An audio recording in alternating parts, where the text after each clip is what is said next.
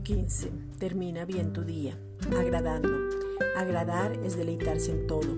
Nos agradamos en Dios Padre dándole gracias, edificando, reinando en vida, recibiendo la abundancia de la gracia y el don de la justicia, siendo la justicia de Dios en Cristo, colocando el pero en el lugar correcto, creciendo y permaneciendo.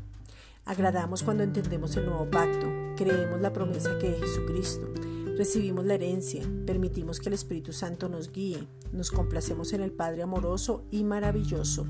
Romanos 15 versículos 1 al 3. Así que los que somos fuertes debemos soportar las fraquezas de los débiles y no agradarnos a nosotros mismos. Cada uno de nosotros agrada a su prójimo en lo que es bueno para edificación, porque ni aun Cristo se agradó a sí mismo. Antes bien, como está escrito, los vituperios de los que te vituperaban cayeron sobre mí.